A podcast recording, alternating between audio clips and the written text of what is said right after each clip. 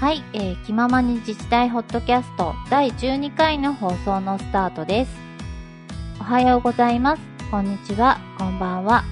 聞いていただいている皆さんありがとうございます。この番組は NPO 法人デジタルガバメントラボ通称 DGL の音声配信番組です。ホームページや Facebook にも活動内容を報告しておりますので、どうぞご覧ください。メンバーは、座長、チーママ、そして、あかねの3人でゲストをお招きしてお伝えしていきます。聞いていただいて、元気になったり、共感したり、発見があったり、そんな時間の共有を目指していきたいと思っております。はい、えー本日のゲストの紹介をさせていただきます。本日は長崎県長崎市役所の私立図書館勤務の内山武さんになります。内山さん、よろしくお願いします。よろしくお願いします。お願いします。はい。じゃあですね、えっ、と、今日はちょっといろいろトラブル続きで、はい、えっ、と、この、はい、出だしのオープニングの収録がもう3回目になるんですけど、はい、気を取り直してもう一回いきますよ。よろしくお願いします。はい、お願いします お願いします。はい。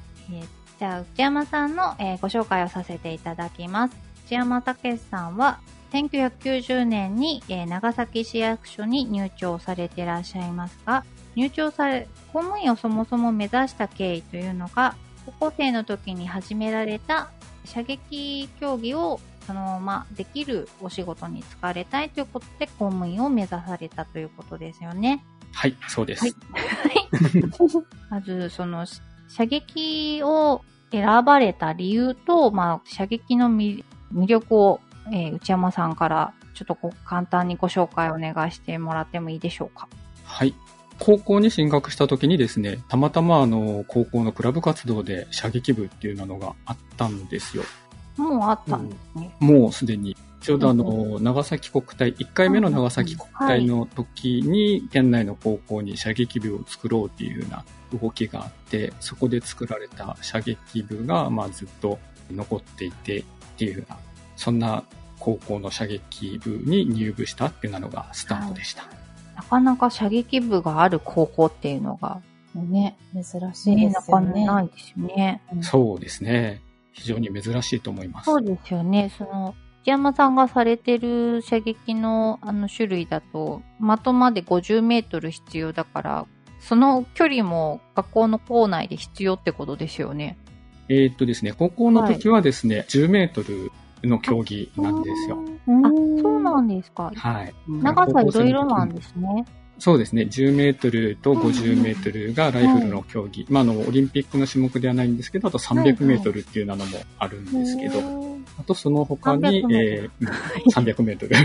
こうやって、こうね、想像できない距離ですよね。そうですよね。うんえー、そんなに長いのもあるんだ。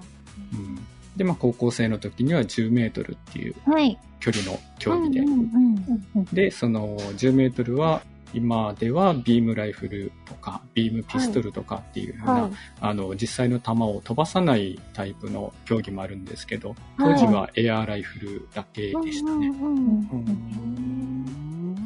ビームなんか時代の進化を感じます。うんうん。で、まあ、高校の時にそういった競技を始めて、そのまんま大学に進学して、辞めちゃうかなとも思ってたんですけど、その頃はそんなくらいだったんですか？そうですね。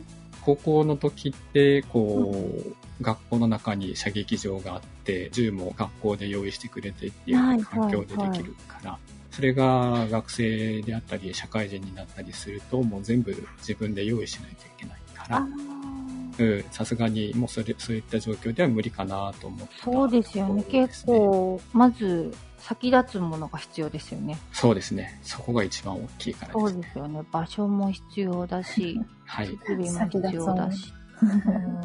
でもたまたまその、うん、うん。うん進学した先が、まあ大学があったところがですね、すぐはい。その2、3年、3年後にですかね、確か国体が開催されるっていう状況があって、で、まあ、あの、周りの人たちのサポートとかもあって、一緒にやっていこうよ、みたいなはい。応援をしてもらって、実際に大学でも続けるような状況が生まれたというところですね。タイミングが、こう、向い風が向いてたって感じですよね。うん。そうですね。国体を機に、やっぱり、その、地元の競技団体としては、うん。活動を大きくしたいっていうのがうんあって、うんうんまあ、たまたま学生でそういったことができる人間がいないかなっていうのを思ってた時に、うまく私がそこに入り込んでっていうような状況だと思うので、うん。うん。はいそこからが、まあ、学生の時の射撃のスタートですね。はいうん。でそこでのめり込んだ感じですか？そうですね。ちょうどやっぱりあの国体があるっていうなので、はい。強化を一生懸命するわけじゃないですか。はい。日本のトップ選手たちがうんその合宿でやってきたりとか、うんその後の方ではオリンピックの予選会がそこで開催されたりとか、うん。そういったのがあって、で、まあはい、当時、長崎出身の方がですね、はい第一線で活躍をされていて、その方にこう、いろんなことを教えてもらいながら、うん競技を続けていったっていうようなところもありますね。うん。第一線の人に触れながらこう学べるのってすごい意欲高まりますよね。うん。そうですね。やっぱりもう、本当に生で、こう、うん雲の上のような存在の人と一緒にはい。同じ時間を過ごすうんうん非常に有効なことだと思いますね。はい。うんはいそれで、はい、競技を続けていこうというので、続けていける職業はというので選んだのが公務員だったと。そうですね。当時、やっぱり、なんて言ったらいいのかな。先輩が射撃を、公務員の先輩が射撃をされていたんですね。長崎市役所にいらっしゃったんですよね、はいで。で、その人たちの、やっぱり、こう、お仕事の状況とかを聞いていると、うんうん射撃の試合って土日に、どんな競技でも土日にあると思うんですけど、はい。結構人里から離れた山の中に射撃場があってとかっていうような状況なので、はい競技会場に行くまでに相当時間がかかったりするわけなんですよね。そうですよね。うん。で、そういった状況を考えると、うん土日に確実に休みが取れて、まあ、極端な話、当時でいけば、金曜日にも休みが取れてとか、帰ってきた翌日も休みが取れてとかっていうような、そういうところはちょっと魅力があってですね。はい。今じゃ考えられないですね。そうですよね。今はやっぱり休めません？えっとですね、もう結はい局、ある程度仕事が忙しくなったところで、もう競技は離れてしまったんですよ。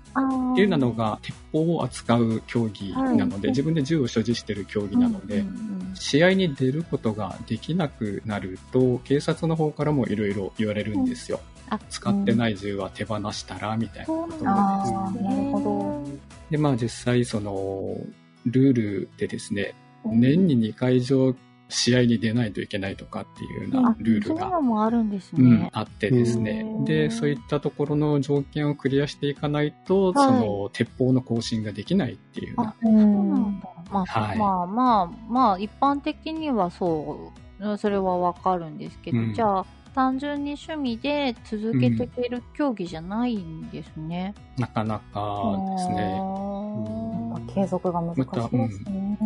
ですね。またあの、オリンピックの競技でもあるんですけど、はいオはい。リンピックでの捉えられ方が若干変わってですね、はい。オリンピック今見てて楽しい競技ばっかりテレビであるじゃないですか。見栄えがいい感じですかね。うん、映えな競技っていうの。で、うん自分たちがやってた時には到底テレビに耐えられるような競技じゃないよねって言ってたんですけど、いつの間にかルールもどんどん変わってですね、はいあの、それがオリンピックが開催された後に新しいルールが適用されて、次のオリンピックに向けてどんどん変あ合わってわせていくんだ。うん。はい。だから、うん。まあ、あの今、オリンピック終わった直後ですけど、はい競技のな、えー世界ではうん。次のオリンピックに向けて改正されたルールで、あのはい。道具を変えないといけないとか、はいいろんな準備が必要なそので。そうなんだ。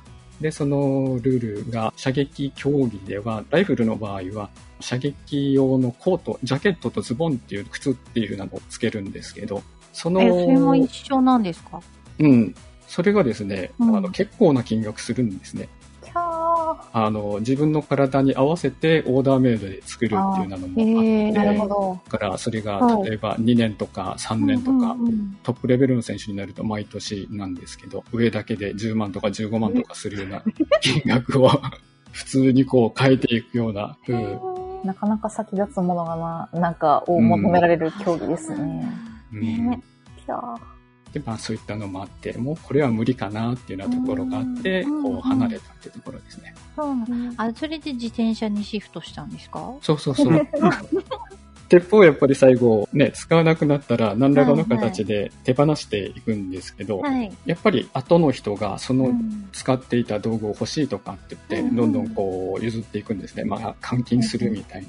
はいはい。で、そうした時にたまたまライフル、50メートルのライフルが結構な金額で、うんうんうん。こう人手に渡って、その金額何に使おうかって考えた時に、うん、なんか、またスポーツ用品をと思ってうんうん自転車に変わってしまったっていうところですね。あーえーまあ自転車もまた結構かかるそうですそうなりますけど。ですね。気がついたら、え？っていうような分ですよね。やっぱあれも。はい。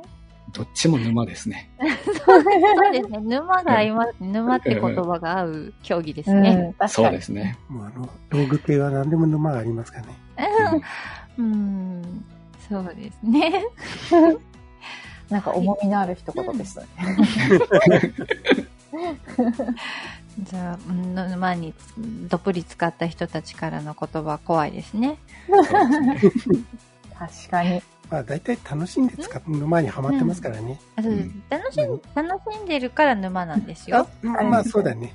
はい。あー、ハマるって言いながら、深いって言いながら。はい。で、周りはその沼に落ちてくのを見てくみたそいうな。ね ああ、沈んでくみたいな。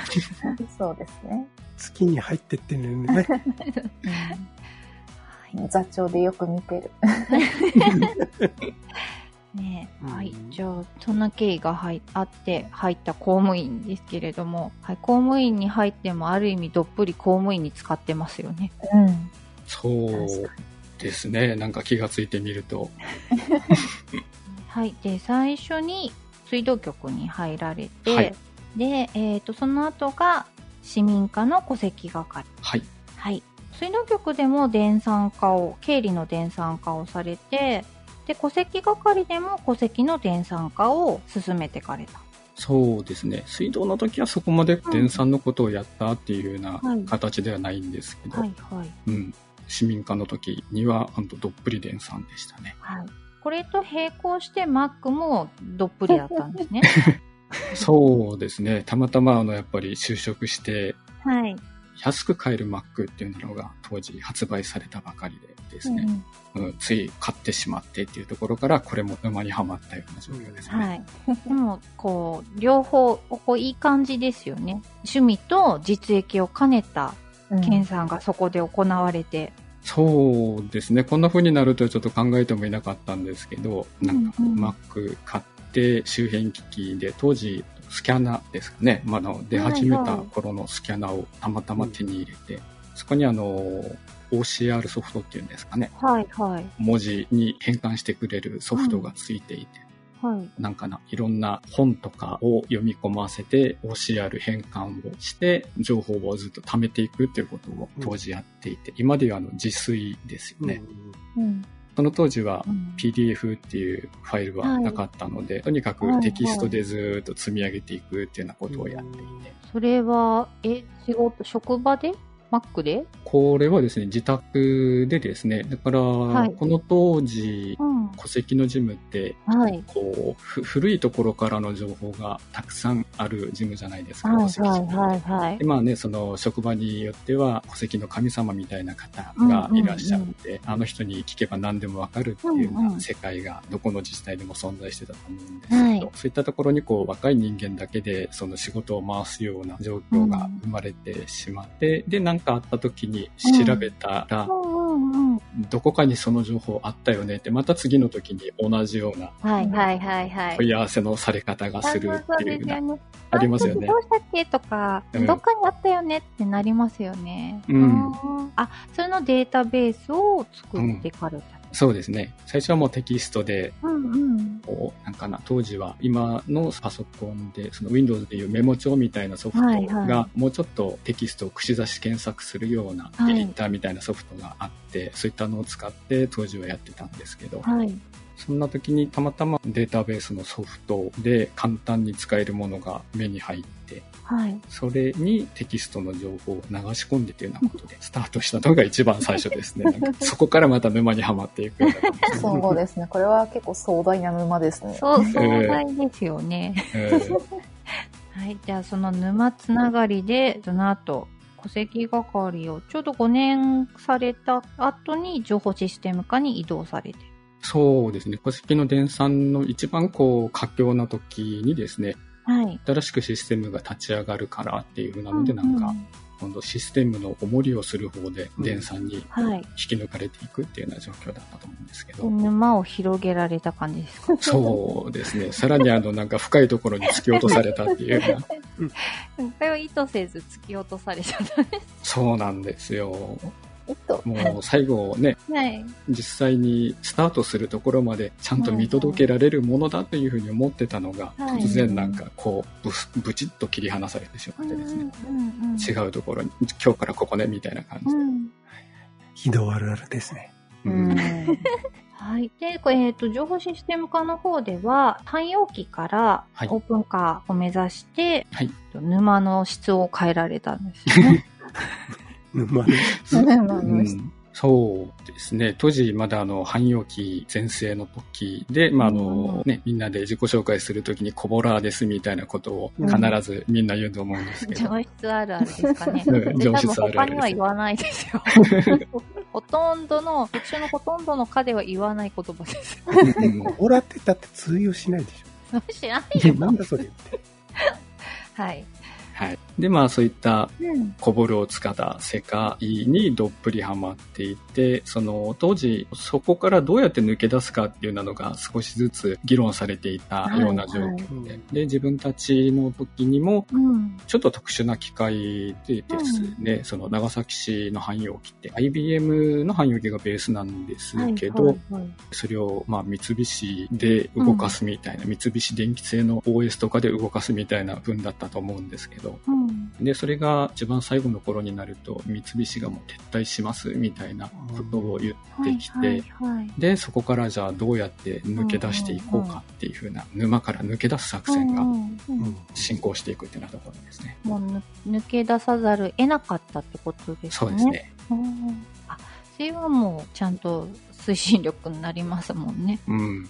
お尻が決まっているから、ここまでにやらないといけないっていうような分でですね。ただ実際のところはですね、そこから次に描いた絵の通りにはならなくて、うんうん。まあ別のルートが当時は準備されていたんですけど、結局外国人住民票、はい。それがスタートする時にですね、もうこれはダメだねっていうような話になって、うんうんうん当初考えていた路線からまた違う方向に、プラン B に移行しようみたいな話になって、うん。大きな舵の変更が。そうですね。っていうのがあったみたいです。はい。それを今度は現場の方に移って見届けた。そうですね。ちょうど平成23年だったかと思うんですけど、はい市民課、今度は上質ではなくて、うんその住民票を扱う方の現場の市民課にはい。移動したっていうような状況ですね。うん。はい。情報システム課から移動した時の所属長がですね、うんまだ情報システム課に残っていてですね。言い方。うん、で、その所所属長からはい。なんか移動が決まった後に突然次の分はみたいな話をされた記憶がありますね。カスタマイズしたらいけないんだからなとかなんか釘を刺されたような記憶があって。分かってるなと。うん余計なことをするなよ。粛々と終わらせろよみたいな感じでですね。はい。でその、え2回目の市民課に戻ってくる前も、広報課と、あと、はい平和推進課の方に、えー所属されていらっしゃったんですよね。はい、そうです。はい。平和推進課って長崎ならではの課だなと思うんですけど。そうですね。はい。そこで行われた会議、平和推進課ってそもそも何名くらいでされてたんですか？えーっとですね、所属としては6名ぐらいはいたんですけど、確かうんうんそんな特別大きい所属ではなくて、ではいその会議のためにですね、うん。メンバーが選別されて、3名ぐらいでその会議を行いなさいっていうような状況だったんですね。平和会議でいいんでしたっけ？平和視聴会議っていう名称ですね。へえ。世界から集まられる国際会議なんですよね。そうですね。会議うん。の言葉だけでなんか5カ国語を使用するっていうような、日本語、英語、フランス語、ロシア語とかって言って、はいその会議の言語が決められていてですね、うんうんその言語をきちんと準備しないといけないとかっていうようなはいそれを3名で。3名で。当然、あの、元々の所属のメンバーも、すごい英語が堪能な方とか、所属の中にいらっしゃいましたやっぱいらっしゃる。んですか、うんそうですね。なんかな。うん外国から電話がかかってきて、会議のことでやり取りをされていた時にですね、その、英語で相手の方とですね、延々とこう、口論を始めて、あ、喧嘩はい。をするようなことを普通にされるぐらい英語が堪能な方でですね、未知の世界ですね。うんもう全然わからない世界でしたね。ね、内山さん英語ができるからとかそういうのでそこになったわけではない。全然ダメですね。うんだいぶ親近感が。うんそうですね。はい。親近感湧きます。こぼるは分かっても英語は分からなかったですね。うん、ごめんなさい。私どっちもわかんない。こぼるって英語っぽいけどね。うん、うん、英語っぽい。単語はね、うん。調べればわかるからね。うん。こぼるの方が、うん、時間かかるけどわかるかな、もしかしたら。うん。うん。じゃあ、あ、その後、建築指導課と市民病院もやってるん。ですね。そうですね。ちょこちょこっとこうはい。そこはちょこちょこですね。う、ん。なん。かあの、駆け足で駆け抜けていったみたいなところですよね。で、そん。なにちょこちょこ変わってたん。ですね。うん。結構長いところでどっぷり上司数がさっきの分で9年ぐらいいてとかっていうような分とかありましたので、うん一つのところに長くいちゃうようなうん。状況かなっていうのはよく考えることがあるんですけどね。はい。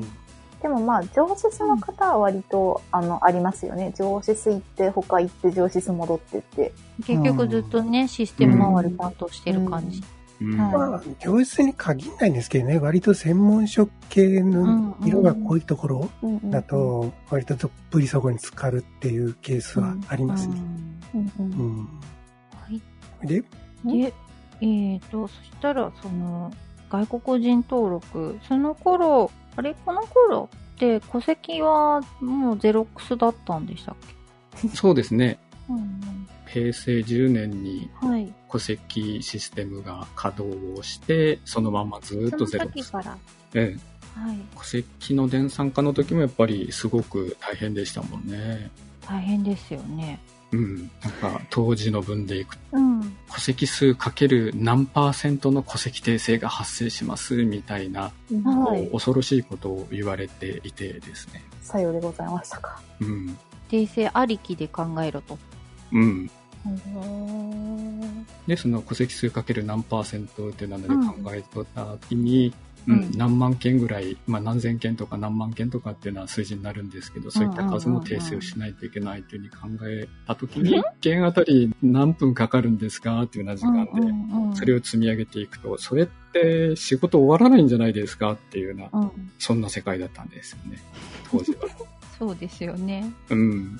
で、たまたまその、はいさっきのあのデータベースの話に戻っちゃうんですけど、うんうんその時に戸籍訂正の部分も、うん。なんて言ったらいいのかな。情報化してうまくその情報を取り出して使うことができるんじゃなないかなというふうに考えてですね。うん。で、あの、そのデータベースソフトの中に戸籍はい訂正のための情報を、うんあの、かな訂正の自由であったり、訂正の記載例であったりっていうのを全部こう登録していって、はいはい。まあ、戸籍紙のイメージの画面を表示して、はいここに間違いがありますっていうのを画面上でクリックして、で、そこに入ってる情報っていうのは、例えば届け出の日であったりとか、うん新しい戸籍の表示であったりとかも決まった文言に分解していくことができるので、そういったものを3つ選びさえすれば、戸籍訂正書が出来上がるっていうものを作っちゃったんですね。おうその説は。で、それが、なんて言ったらいいのかな。今まで、例えば5年以上の経験年数がある人が、一件戸籍訂正書を作るのに30分ぐらいかかりますっていうふうに言われていたのが、もうものすごい短い時間で作れるようになって、だから、訂正書の数だけで言った時に、1日に200件ぐらい確か作ってたような。そんなに作れるように。え、その前、その完全手作業の時って、はい。1日何件が限度だったんですか？もう1日に10件やれば飽きてしまってましたね。20倍の効率アップ。うん。そんなのを。で、それが、あの、さっき言ったあの、5年以上の経験年数も全然関係なくて、うんうんうん。勘のいい若い人たちだったら、うんはい、すぐに対応できるような文を作ったおそれができたからこそ、戸籍のシステム化ができた。もしかしたら、こう、進んでいく中で、非常に有効なものだったのかもしれないなとは思うんですけどね。はいもう随分前の話ではあるんですけど。うん、それ、その後戸籍のその電産化ってだんだん全国に広がっていったじゃないですか。はい。そういったところに生かされてたってことですよね。うーん、きっとそうなんだろうなと思うんですけど、結局あの、戸籍が立ち上がるときにも現場にいなかったからですね、最終的にその後っていうだろう。最後を見届けてないんですよ。そこ寂しいですね。なかなかね、これってしょうがないのかもしれないけど、うん、なんかこう、自分の中で終わり感がないですよね、うん、そういうのって。うん、非常になんか残念な状況ばっかり繰り返しているのでですね。外国人チームの方の意向も、なんかまた工夫されたりしたことあったんですか？そうですね、外国人の時にはですね、うん、なんて言ったらいいんですかね、もう新しいパッケージメーカーのベンダーさんたちが非常に周到に準備をしてくださっていたので、うん、実際その移行するデータのチェックと、タイムスケジュールの管理、ここまでに必ずこれを終わらせないといけないっていうのは、もうマネジメント業務だけで、そこはうまくいったっていうようなところでしたね。振り返ると、まあ、私その時外国人をやってなかったんですけど、はい、マネジメントをうちの方でやったように思えなくて、マネジメントやろうって意識してできてることがすごいなって思うんですけど、なんか常に、あれ終わってね、これ終わってねってうんうん、これいつまでじゃなかったっけみたいなのに追われてるイメージがすごくあった。感じですね。うんうんうん、なんて言ったらいいんですかね。ちょっとまた射撃の話に戻っちゃうんですけど、うんうんうん、はい、4年ごとにルールが変わって、4年ごとに新しいことをやっていく。うん、で、その4年を、えー、4年間通してやっていくんですけど、1年ごとにそのシーズンがやってくるわけですよね。はい、でその1年のシーズンの中でも、例えばあのプロ野球のキャンプインからスタートしてオープン戦があって、うん、試合ね、ペナントレースが始まるみたいなのと同じような文が射撃競技の中にも存在するわけなんですよ。で、そういったのを、じゃあどこからどこまででのタイミングでどういったことをやろうっていうのは、多分、はい、特別になんかこう学んだわけではなくて、そういったことを繰り返してやっていかないといけないんだよっていうのを、その射撃の先輩から聞いていて、うん。はい、それを普通にまあ実践していたような状況だったかなと思うんですね。まあ、それをまた仕事にも応用していってたみたいなところでですね。なるほど。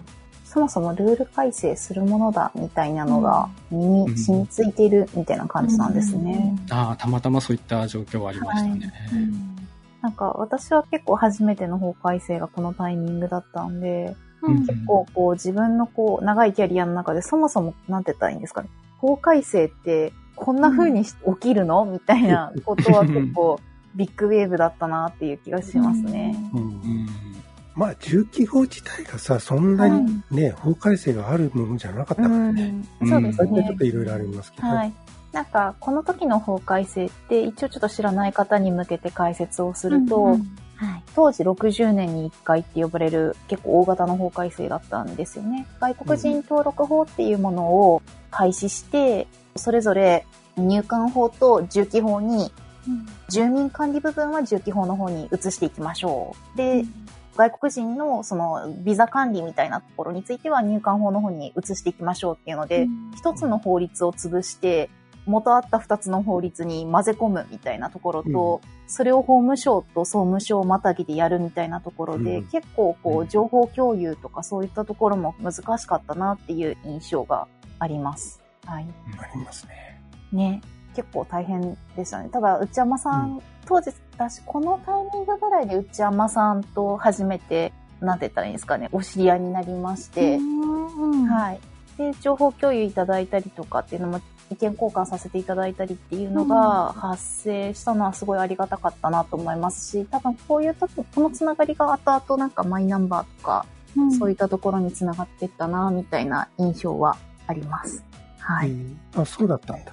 そうなんですよ。はい。うんちょうどあの、最初の戸籍の仕事をしていた時にですね、当時まだ司書での業務っていうのがたくさんあって、はい、司書に戸籍を分散管理していて、司書でその戸籍の事務をやっている人たちがたくさんいらっしゃったんですね。で、その人たちがやっぱり人事異動である日突然戸籍の事務をやり始める時に、全然こう、わからない状況が発生するっていうなので、そういったのを解消するために当時マニュアル大概この程度のこのマニュアルに載ってることで8割方9割方の仕事は片付くからっていうようなのを準備して配りして、はい、でまたあの何かあるたんびに相談しやすいように、はいはい、みんなで顔を合わせて集まるみたいなことを頻繁にやっていてっていうことがあってですね、うん、まあそういった流れがあったもんだから次また市民課に戻った時に、その外国人住民票もなんですけど、その後、はい、マイナンバーに続く事務の時にも同じようなことをやった方がいいのかなと思ってずっとやっていてた。まあそんなところで、チーママであったり、座長であったり、あかねさんと知り合ったっていうようなところですよね。うん、貴重な市民化時代。うん。そうですね。そうですよね。外国人の流れの後に、そのままマイナンバー事務マイナンバージムも本当担当になった感じなんいや、だから、私はこう、市民課に最初、2回目に移動した時には、住民票、重機システムの入れ替えっていうようなところがメインだったから、それが終わったら、とっとと抜けていいんだろうなっていうふうに、今度は沼浅いはずだっていうふうに思ってたんですけど、それがなんか、次の沼がもう思いのほか深すぎてですね。はいはい。深くて広かったですよね。ああ、もうあり地獄かというぐらいの沼でですね。いやー、でもそうですね。なんかちょっとグッズをね、まさかこう、うん、揃える方ではなくて、作り、生み出すっていう新しいスキルも ある沼でしたね。うん、本当ですよ、もう。なんか、マイナンバーのイベントでこう勉強会やるぞってなった時に、はいはい、内山さん作成のマイナちゃん帽子とかをかぶって、はい、はい、マイナちゃんサンバイザーかぶったりして、うん、みんなで盛り上がりながらやるっていうのは結構あれお祭りとして大事だったなって 今にしてもやっぱ思いますね。あの J リスフェアの時にね、はい。相談する人に被らせたとかね。はい。うん、そうですね。いろいろ逸話がありますね。いや懐かしい話ですね。懐かしいですね。あれはどっから出た発想だったんですか？確かに聞きたい。何だったんでしょうね。何だったんでしょうね、本当一番最初。うん。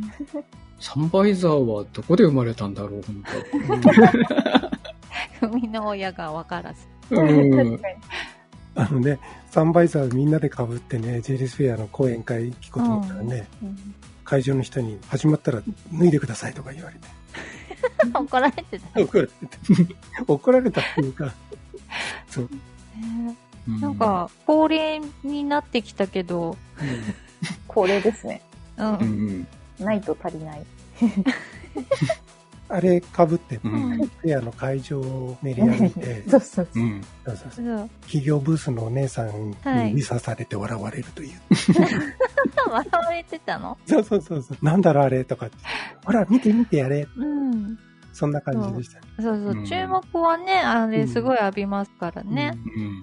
で、さっきもあれをきっかけに話しかけてもらったり、話しかけやすかったりしませんでした？ありました、ありました。結構遠回りで言うのもですけど、遠回りでしたよ。逆にね。うん。はい。でも大体あの、声かけてくる人はあの、変態仲間たちです。はい、そうですね。あの、はい。自分の職場の知り合いには会いたくなかったですね。はい。そういう楽しいグッズをいろいろ作り出していただいたのはい、そうです、そうです。そう。誰が生み出したか結構知らない人ね、いらっしゃるかもしれないですけど。そうですね。あれ、その後各地で広がって、イベント会場であのね、サンバイザー塗り絵に使ったりとか、うん、うん、いろいろ広がったはずですよね。そうですよね。その後、うちわも作ってくれたりとか。はいはい、確かに、うちは。ありましたね。うちはある。今思ってます まあ、お家にある？私今手元にセンスがあります。あかねさん応援用の名前が入った。名前は入れなくていいから、本当に。登壇するとね、応援用のうちわが作られる。あの、アイドル応援するやつと一緒ですね。やっぱりあれ、やっぱああいうのはやっぱリアルじゃないとダメだよね。うん、そうですね。え今ちょっと収録してるのが、えー、8月末なんですけど、はい、来週にやる別の勉強会で久々にそれかぶってやります、うん、家から？家は嫌だな 嫌だね。それで顔を隠すっていう手はちょっとあるかなって今思う。ああ、なるほど。顔出しを。顔出し NG なんでちょっと。そうですね。メインキャラって別にいいじゃないですか。見てるの？ほぼ身内じゃないですか。ああ、そっかそっか。そうそう。はい、私でも一番多分、私の顔知ってる人少ないはずなんで。大丈夫です。有名人がいっぱいいるから。有名人、他の有名人いっぱいいるんで。声のでかい人、その1とか。はい、その1とその2と。はい。はい。はい。そんな楽しい思い出がいっぱいだった市民化生活。うん、卒業式みたいです。その後、今もなんですけど、図書館の方に行かれて、はい、図書館では、はい。あまあ、その、図書館のそのシステム周りの方とかを中心にされてるんですか？いや、もう全く関係なく。貸し出しとか、うん、その窓口みたいのもされてる感じなんですか？いや、えっとですね、そのあたりはですね、はい、民間事業者が図書館の運営をやっていて、あ、そうなんですね。うん。その民間事業者の事務のチェックっていうか、うん、モニタリングをずっとやってるような形なんですね。はいでもたまたま元々の契約で民間事業者の契約に入ってない事務がコロナ禍で発生して、うん、実体のない本を貸し出すっていう風なあの電子図書館ってやつですね。はいはいはい、えー、その事務を市独自でやることになって、電子図書館のシステムに利用者を登録するっていうようなところで、予期せぬ状況でまたシステムを触ることになってしまってですね。うんえ、すっごい、危機としてやってそうなイメージなんですけど。えー、決してそんなことはなくて、本当に？どどうやって手を抜こうかっていうな分で、ね、オペレーション指示書をこんな形で書いて、こんな風にオペレーションを回していけば、最小限の時間で終わるはずだっていうのをずっと組み立てて、今やってるような状況ですね。うんうん。今はじゃあそれが稼働して動いて、うん、そうですね。うんうん昨年の11月補正で予算がついて、はい、それを年度末ギリギリぐらいで立ち上げて、うん、今年の春からそれに回っているような状況ですね、はい、なんかすごいタイミング良かったですね。コロナ禍を前に。そうですね。予算がついて。うん。うん、素晴らしい。それまでの事務処理で、絶対に今の契約が終わるまで電子図書館が立ち上がることはないっていうふうに思えるぐらい上の方に説明に行った時にケチョンケチョンにやられてしまってですね。うん、あじゃあまあ電子図書館化みたいのは以前からあったそうですね。ちょうど、なんて言ったらいいんですかね。障害者に対する支援の、はい、まあ、それに関連する法律とかがいろいろあってきて、どうしても、図書館も変わっていかないといけないというような状況があったんですけど、やっぱりシステムを入れようとすると、そのシステムにどんなね、業者さんが絡んでくるんだとかっていうふうな、いろんな話があって、それをどうやって調達するんだとかっていうような問題があって、なかなか先に進まないような状況があって、っていうようなのが何年か前に一度あってですね。うんかに電子図書館あると、こう、オーディオブックとか、ね、うん、ああいう素材が出てくるので、うん、本当にアクセシビリティが上がりますよね。そうですね。なるほど、なるほど。そういう文脈でもともと構想みたいなのが上がってきたんですね。そうですね。ちょうど当時進めていた時には、電子教科書も一つあってですね。教科書が電子化される、その流れの中で、副読本は紙なのっていうふうな、あなるほど、考え方が一点あって、副読本も電子化して、電子図書館から副読本を見れるようなとかっていううな、そういうところをこういろいろ考えてたのがありますね。なるほど、そういうつながりなんですね。うん、そこで一度先に考えてたから、その年度内に間に合ったんですね。そうですね。突然、こう、01でできないじゃないですか。うん、だから、まあ、や、やりたいと思っても、うん、やっぱその先を見通した放送があったからこそ、うん、実現されたんだと思いますね。うん、一度考えて、当時しっかりした資料を作っていたのをまた引っ張り出して、それを最新の状況に少し書き換えてっていうのが、はい、うん、今回はうまく、あの短い時間でできた要因かなと思うんですけどね。なんかそういうなんて言ったらいいんですかね。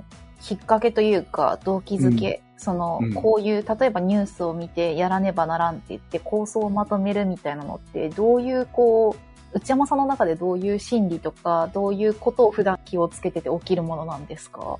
そうですね。自分が関係してる事務であれば、何か時間の使い方がうまくいってなかったりとか、同じことを無駄にやっているとかっていうのがあると、そこを見直すようなことができないかなっていうふうに思うところが一つですよね。あとはなんか違う視点でいけば、何か新しいものを入れたいんだけれども、そのものが直接それと同じ形のものがなければ何か別のものを使ってうまく作り上げることができないかなとかっていうふうな考えるような文とかはよくしちゃいます。まあ妄想をこうずっと繰り返して、こうなったらうまくいくかなとか、こういうふうに進めたらどうかなとかっていうのなんか考えることは結構好きですね。なんかそうですね。妄想っておっしゃいましたけど、頭の体操をして常にされていて、タイミングが来た時にそれをうまく風に乗ってるなっていうのを思っていてですね。なんか、ありがとうございます。はい。ちょうど、あれですね、郡山の話された時も、ちょっとなんかそんな話してたなっていうの今ふっと思ったんですけれど、なんかやっぱチャンス、チャンスって来たタイミングでは玉触れなくって、事前に頭の体操してるからなんだよなっていうのを、内山さんの話聞きながらも思いますね。村上さんの時もちょっと思ってたんですけど、はい。うんうんそうですよね。はい。だから、今回、まあ、電子図書館の本体を入れる方もなんですけど、その後、はい、その時にですね、ある程度の商用電子書籍を一緒に入れたいっていうようなことも、提案してたんですよ。ところが、そっちはあの、お金がつかなくてですね、1000万くれとかっていうふうな話をしたんですけど、もう、あっさり断られてしまって。で、まあそこで作った資料っていうのは、別にね、1年2年で大幅に変わることがないからっていうふうなので、その資料を使ってですね、議会のために補正予算を上げてたんです。嫌がらせですよね、再生がによっては。タフですね。だから君たちが認めてくれないからっていうふうに、はい、こっちの考えとしては、はい、財政さえ通れば、うん、まあそんな言い方は良くないんでしょうけど、実際議会とかに諮られた時にですね、はい。はい、議員さんたちが反対する部分はどこもないみたいなところでですね、だから、まああの、周りからも財政を突破するのが一番大変だよね、これはみたいなところで言われていて、はい、で、もう断るごとに3回こう出して、3回ともダメっていうふうに言われたんですけど、たまたま3回目でですね、うん、このダメ出しをした分に対しての考え方を変えるようにっていうふうに言われた方がいらっしゃってですね、はい、上の方の方で、はい、たまたまうまくなんか追い風がそこで吹いたっていうようなところが、うん、また眼畜なるセリフですね。非常になんかありがたい流れが突然こうやってきたみたいなところだったんですけど、はい、その発言をもらったら一気ですよね。うん。これが合うんだんだよな、うん、財政交渉の時ってね、うん、いろいろあるっすよ、うん、詳しく。でもね、こういうなんか俺開発ってやりたくないんだよな。めんどくさいからな。予算取んのめんどくさくって。ちょっとなんかあれです、ね、仕事めんどくさいって言っちゃいけないんですよ。なんか、いけないんですけど。なんて言ったらいいんですかね。気持ちがすごい滲み出る、コメントでした。うん、なんて言ったらいいのかな。一生懸命こっちでストーリー作ってですよ。入れたいがための考えを巡らせて、ストーリーを練って、こういう方向、こういうことで必要だから、これを入れたいんだっていうようなことを出すわけじゃないですか。そうした時に、こっちのね、一生懸命言ってることなんか無視してそれをこう潰してしまうから、なんかあの気持ちが折れるような状況が、みんなあるのかなと思うんですけど、ちょっと昔の話で、さっきのあの、平和視聴会議の時の分でですね、当時の上司が、長崎で平和記念式典、8月9日の、その時に市長が読むあ、いつも。宣言文ですね。はい、はい。あれは基礎委員会っていうのがあって、うん、そこでみんなで練り上げて作っていくものなんですけど、はい、当時あの職場にいた時に、それのメインを作っていたのは、はい、あの、芥川賞を受賞した方だったんですよ。はい。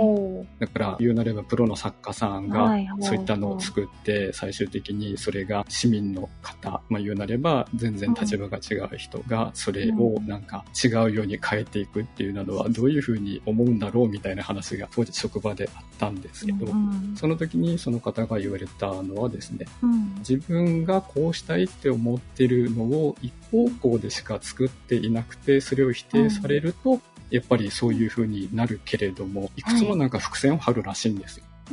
なるほど。あの人がここにつまずくだろうとか、この人はここに食いつくだろうとかっていうような伏線を張って、最終的に自分が目指すストーリーっていうなのに、いくつかの伏線を張りながら、最終的にみんなが集約してここに向かうっていう風な、そういうストーリーの作り方をするっていうなのがなんか作家さんらしいんですね。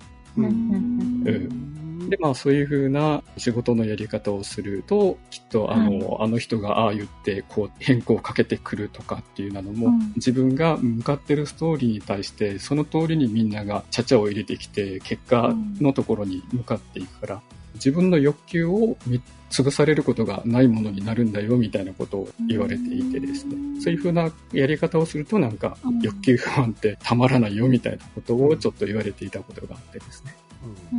まあ、なかなかそういったことはね、自分たち作家じゃないから難しいんですけれども、それでもなんか再生課の職員はここに食いつくだろうから、ここにトラップを仕掛けていて、ここでつまずいてもらいたいなとかっていうのがあって、そこにうまくはまれば、最終的になんか自分が提案したものが認めてもらえなくても、一個でもなんか思った通りのところがあれば、そこはあの、全否定されてないからいいや、みたいな文点が 次に活動するための力になるかなっていうのも考えることはありますね。私は、うん、ちょっとだけ財政書いたことあったので、お金の取り方は、何ですか、こっちがこうしたいからっていうのをそのまま素直に言うんじゃなくて、うん、あっちが何だったら、財政の方が何だったら、これに予算を OK 出せるかっていうので説明していくようにしてますね。そうですよね、やっぱり。うんそういった視点が、あの、きっとお金を取っていくっていう分では重要なんだろうなと思ってですね。はい、ね、うん、感情じゃ動かない場所じゃないですか。うん、そうですね。だから、ただ、ちゃんと理屈がと、こう、根拠があれば、うん、ある程度は通るものなので、それをどうするかっていうのは多分そのストーリー作っていくのと多分近いのかなと思いますね。うんうんまあ、お互いの正義がありますからね。うん、うん、確かに。正義対正義なんですよね。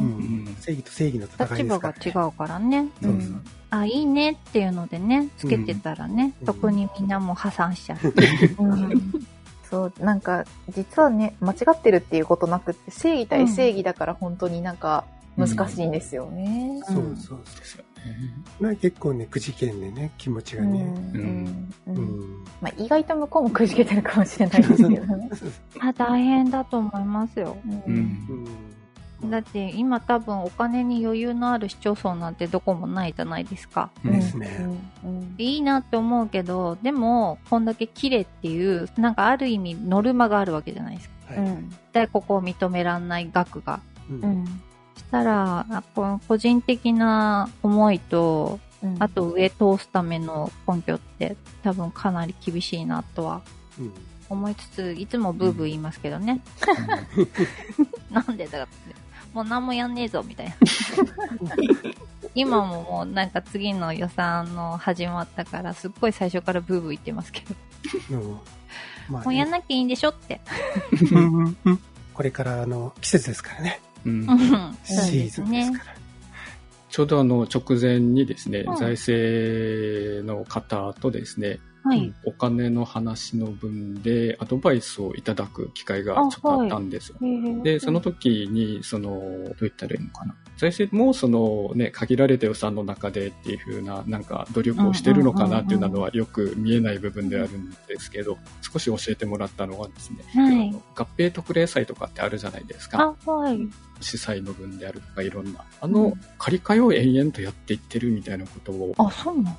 うん、うちの財政教えてくれてですね、財政の司祭の召喚台帳みたいなのをたまたま見せてもらうことがあって、はいはい、その時に1.5%ぐらいの利率で借りたっていう風なのがあって、まあそれね、例えば30億の1.5%とかって言ったらすごい金額じゃないですか。それがこの何年間かで利率が大きく下がってるからって言って、銀行と延々と交渉をして借り換え直して、で、うん、借り換えた後の台帳を見せてもらったら、利率が10分の1になってるんですおー、すごい。うん、1.5%が、うん、0.15とかって書いてあって、うんうんはい、結局なんかそんなので30億ぐらいはいはいはい。生み出して。利息で、はい、払う費用を圧縮したみたいな。うんそんな話をされて、ああ、財政の方も大変なんだっていうのを、そこで思ったりしたんですけどね。なんか住宅ローンの借り換えと同じですよね。そうですね、確かに。あの、古典にしといてね。そうそうそうそう。変動率変わったわって言って。うん、まあまあ、それは、あの、規模が違っても同じっていうことですね。そうですね。うん、確かに。微妙な仕組み。財政の担当者は銀行の人たちから非常に嫌がられたっていうようなことを教えてくれたり、そりゃそうだろうなとまあまあまあ、嫌がったって。嫌がったって。でもね、返せなくなられても困っちゃうしね。あ、そうそうそう。まあね、役所潰れると大変なことになりますからね。そうですよ。本当に。はい、ということで、あかねさん。はい。時間経過しました。うんうん、はい。そろそろ。ちょうど1時間ぐらい経過したとこですが、はい、最後に、おいでよ、長崎ネタを。ああ、いいですね。行きたい。何がいいんでしょうかね。いろんなものがあって、ね、なんだっけ、お祭りの写真をよく上げてらっしゃいますよね。ああ、はいはいはい。山さんね、いつもお祭りのまず上げてくれてて。旧正月とか。うん、うん春、夏、秋、冬って、はい、その季節に応じた大きなお祭りがあるんですよ。あ、そんなに実は。年中やってるんですか、うん、年中。あの、もともと古い町だから、季節に合わせた、その年中行事みたいなのが、やっぱり色濃く残っていて、春はちょうど旗揚げ。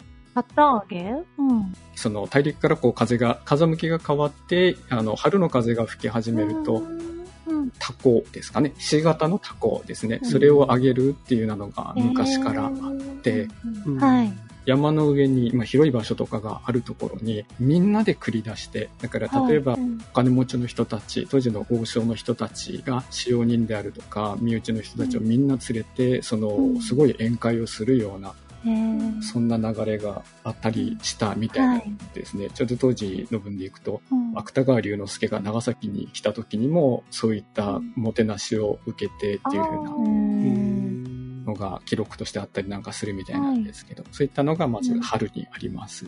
うん、で、夏は夏で平論を、まあ、ドラを鳴らして船をみんなで漕ぐ競争なんですけど、それが地域地域で海の周りに住んでいる人たちの地域地域でこう繰り広げられて、最終的にその市内全域というか、はい、そういったところの人たちが集まって地域で対抗戦をするっていうのがあるんですね。まあ、その他、その分とプラスして、夏場であれば、衝動流し。はいはいあれは市がやってるように思われがちなんですけど、主催者はどこにもいないっていう風なイベントが。独自でやってるそうなんですよ。あ、そうなんですか。発売を迎えたお家が独自にやってるっていうのが、あれですよね、あの、なんか街の中練り歩いたりするんですよね。そうです、そうです。爆竹鳴らしたり。うんそれは船を流し場に流しに行くっていう、ただそれだけの行為なんですけど。そそれまでに、そっか、えー、歩くから。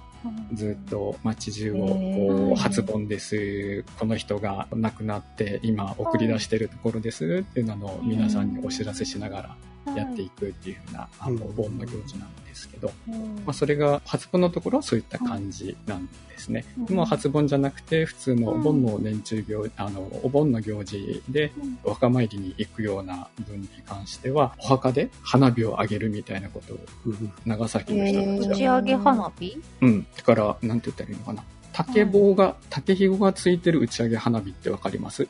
ロケット花火とか、ビ屋とかっていうふうに、はい。はいはい、こう、じゃあ長い棒を持って、その先に花火ついてて、うんうん、そうそうそう。そう。普通はなんかね、ジュースの瓶とかに、こう、突きさ、それを立てて飛ばしなさいっていう注意書きが書いてあるんですけど、長崎の人たちそれを手で持ってからえ？火つけて 飛ばすっていうのが普通。あの、投げるんじゃなくてですね、うんうん。うん、手に持って火をつけて、その飛んでいくタイミングでうまく離してっていう。あれですね、よくロケット花火の注意書きに、やらないでくださいって書いてあるからですよね。書いてあるのを普通に小さい頃からみんな、うん。だから、そういったことであったり、さっきのあの、精霊流しの時の爆竹もなんですけど、爆竹ってあの、普通ね、地元で、いろんなところで普通にやると、おまわりさん飛んできて連れて行かれてしまうっていうようなものなんですけど、長崎のそのお盆の時には別に、うん、普通にやって構わないああ、そうなんだ。うん。爆竹なんかもう、もう全然聞かないですよ。ん？今、うん、なんか、ああ。やってるの見たことない。うちの街中でね、うんうん。やったらだって通報者ですよ。うん、そうそう、捕まってしまうから。で、爆竹も長崎の人たちって変わったやり方っていうか、うん、長崎のやり方みたいなのがあって、箱の、まあ、箱に爆竹入ってるんですけど、箱の真ん中に親指でボスって穴を開けて、そこから中身を少しだけ引き出して、それに火をつけて一箱丸ごといっぺんにするっていう。危なくない？激しいよね。そうですね。はい。なんか、ちょっと遠目から見る分にはすごい楽しそうだけど。うん。そんなことをこうやるのが、あの、長崎の夏ですね。はい。はい。さらにまあ、秋には今度、奥んちですね。諏訪神社の大祭があって、うん、それは長くからね、長く続いてる。ここのところコロナで全然こうできてはいないんですけど、うん、そういったのがあって、で、これまででいくと、この30年ぐらいでいくと、そこまでで終わりだったんですけど、冬のイベントでですね、はい、あと、ランタンフェスティバルっていうのが加わって、ちょうどあの、中国の旧正月を祝うイベントなんですね。はいうん、だから、長崎はあの、お正月が2回来るんですね。うん、ちゃんとした1月1日と、うん、その後の旧正月で。で、どっちかというと、あの、旧正月の時の方のイベントの方が結構賑やかで、うん。うん。イベント自体も、うん、だってなんかこう、最近あるやつ、空飛ばしたりするやつ。うん。ね。うん。なんか台湾とかであるやつ。うん、台湾とかで、ランタンを打ち上げていくっていうかですね、はい、そういったのがありますけど。はいはい、そういったのもなんか試しにやってみようよみたいなところがあって、みんなでやったことがあってですね、スカイランタンで。でなんかあれってドローンの法律が今いろいろ厳しいじゃないですか。うん、で、ドローン飛ばす時と同じような分で、うん、スカイランタンも、えー、そのまんま上げようとしたら、もう、その高さより上に行っちゃダメだよとか、いろんな制限が、うん、あるんですよ。だから、下で温めてそのまんま飛ばして終わりっていうことができなくて。うん、まあ、ガスを入れて最終的に柱の欄干出島の柱の欄干に結びつけて終わるみたいな形で浮かび上がってるところをずっと楽しむみたいなイベントに最後はなっちゃったんですけど、うん、でもなんか前回初めてやった時にですね、まあ、台湾でそういったのを見たことがあるけど、どうしても体験したいからって言ってわざわざ熊本とかいろんなところからそれ目当てに来る人たちがたくさんいてですね、はい。うん、そんなんで盛り上がったイベントなんですね。ねまあ、もちろんそれ以外でも、はい。普通にある分でいけば夜景ですよね。三大夜景。新、世界新三大夜景って言って、なんか偉いタイトルになってしまってるんですけど、長崎と香港とモナコですかね。それがなんか新しい世界の新三大夜景っていうのに、2012年だったかに選ばれて、で、実際なんでっていう風な部分があるんですけど、当然ね、函館の夜景だとかね、いろんなところの夜景って有名ですけど、なんか、その夜景を選ぶ分での基準がこの時はいろいろあって、一箇所から見る夜景はダメなんだっていうふうな基準があってですね。いろんなとこから見ても綺麗であること、うん、そうそうそう。そう。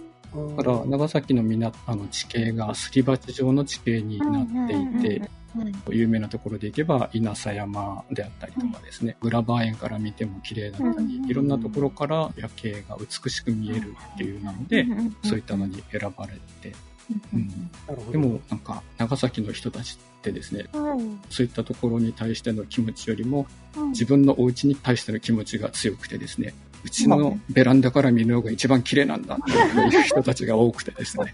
うんそれもある種羨ましいですよね。うん。まあ、血になせる技ですね、それこそ。うん、そうだね。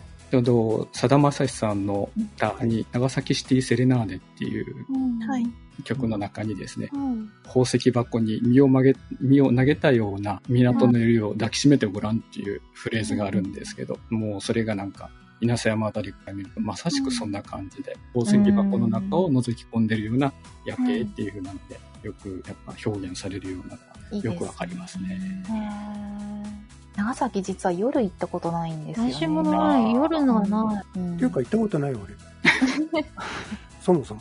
いいいい場所ですと。うん、海も山も、うん、うん、あるから。まあ、食べ物ね。まあ全然クラバー園昼見ても本当に綺麗な場所ですしね。うん。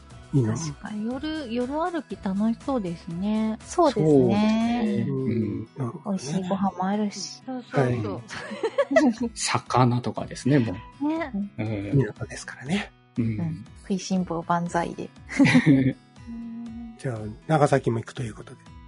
そうですね。それはもうもちろん。はい。えー、ということで、九州編初長さっていうことでございました。はい、残念ながら時間がですね。というと収録は2時間ぐらいかかってますけど。いろいろありましたからね。いろいろあります。はい、本当に名残惜しいところでございます。ここら辺で。はい。じゃあ、こんなのところで、また最後は結局お出かけをしたくなって。なんか最近の終わり方、ワンパターンになってきたね。